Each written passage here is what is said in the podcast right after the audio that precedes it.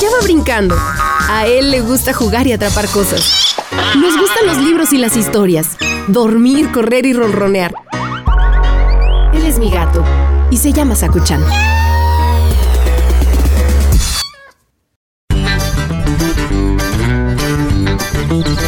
Buenos días, Sakuchan. Ven. ¿Quieres leche? Mientras te la sirvo, te voy a contar la historia de un dundecillo. Se llama Pega Ojos.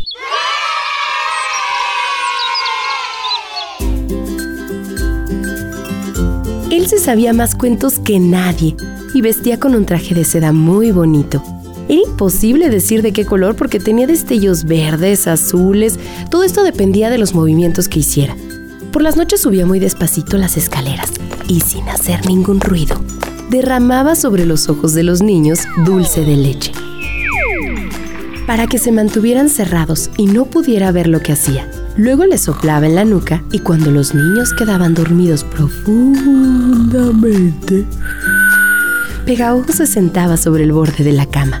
Llevaba dos paraguas, uno debajo de cada brazo. Uno estaba adornado con imágenes muy bonitas y ese paraguas lo abría sobre los niños buenos, quienes soñaban toda la noche con historias maravillosas. El otro paraguas no tenía ningún adorno. El duendecillo Pegaojos lo abría sobre los niños traviesos, los cuales se dormían como marmotas y por la mañana despertaban sin haber tenido ningún sueño. Yo soy Pegaojos y vengo esta noche a visitar a Federico, pues me contaron que es un niño obediente y que no hace travesuras. Con la visita de Pegaojos, Federico comenzó a soñar cosas maravillosas. Todas las macetas se convirtieron en árboles de grandes ramas llenas de flores que despedían un perfume maravilloso. También había frutas que relucían como el oro y pasteles llenos de pasas. Todo aquello era un espectáculo inolvidable. De pronto comenzaron a escucharse gritos y lamentos del cajón de la mesa donde Federico guardaba sus libros y libretas de la escuela. Las quejas parecían salir del cuaderno de escritura. Ay, nosotras somos las letras mayúsculas y minúsculas que viven en este cuaderno. ¡Ay! Servimos como modelo para que nos imiten. Nosotros somos los garabatos que hace Federico para intentar hacer letras. Miren, tienen que ponerse así, derechas, derechas, como nosotras.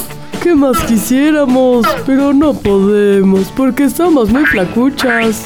Entonces les haré un poco de aceite de hígado de bacalao. Dijo Pegaojos. No, no, por favor, no. Trataremos de enderezarnos.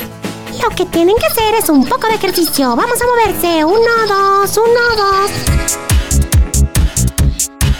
Los garabatos comenzaron a ejercitarse con el conteo de su amigo Pegaojos. Pero por la mañana, después de marcharse el duendecillo, Federico se levantó y miró muy triste las letras, pues las encontró debiluchas y mal hechas. Otra noche, mientras Federico dormía, llegó Pegaojos y roció a todos los muebles de su cuarto con su jeringa encantada.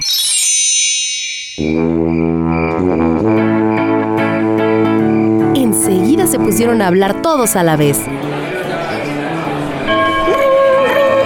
Soy el reloj. Necesito más té, soy la tetera. Nadie está sentado en mi banco. Ahora rociaré un poco a este cuadro que tiene un paisaje lleno de árboles y pájaros. Además, ese gran río que pasa junto a hermosos castillos. Eso dijo Pegaojos. Y tocó el cuadro con su jeringa mágica. Los pájaros comenzaron a cantar, mientras las ramas de los árboles se movían empujadas por el viento. Ahora tomaré a Federico en mis brazos y lo pondré sobre el cuadro entre la hierba. El niño corrió hacia el río y subió un barquito blanco y rojo cuyas velas parecían de plata. Seis cisnes con collares de oro y una estrella azul en la cabeza iba jalando el barquito sobre las aguas.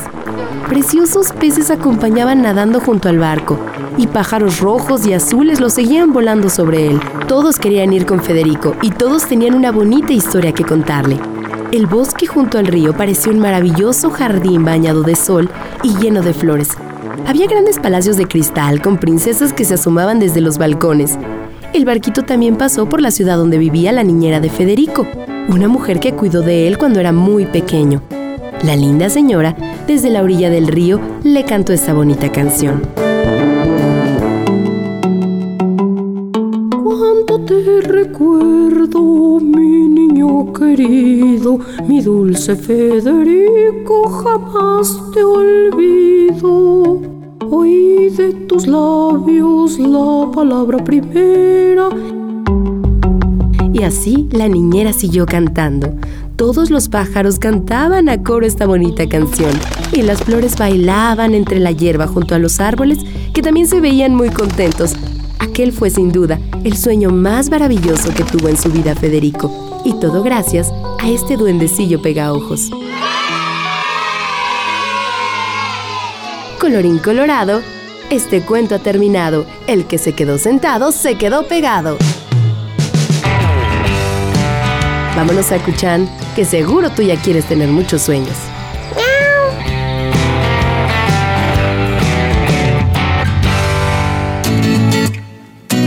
Tan tan.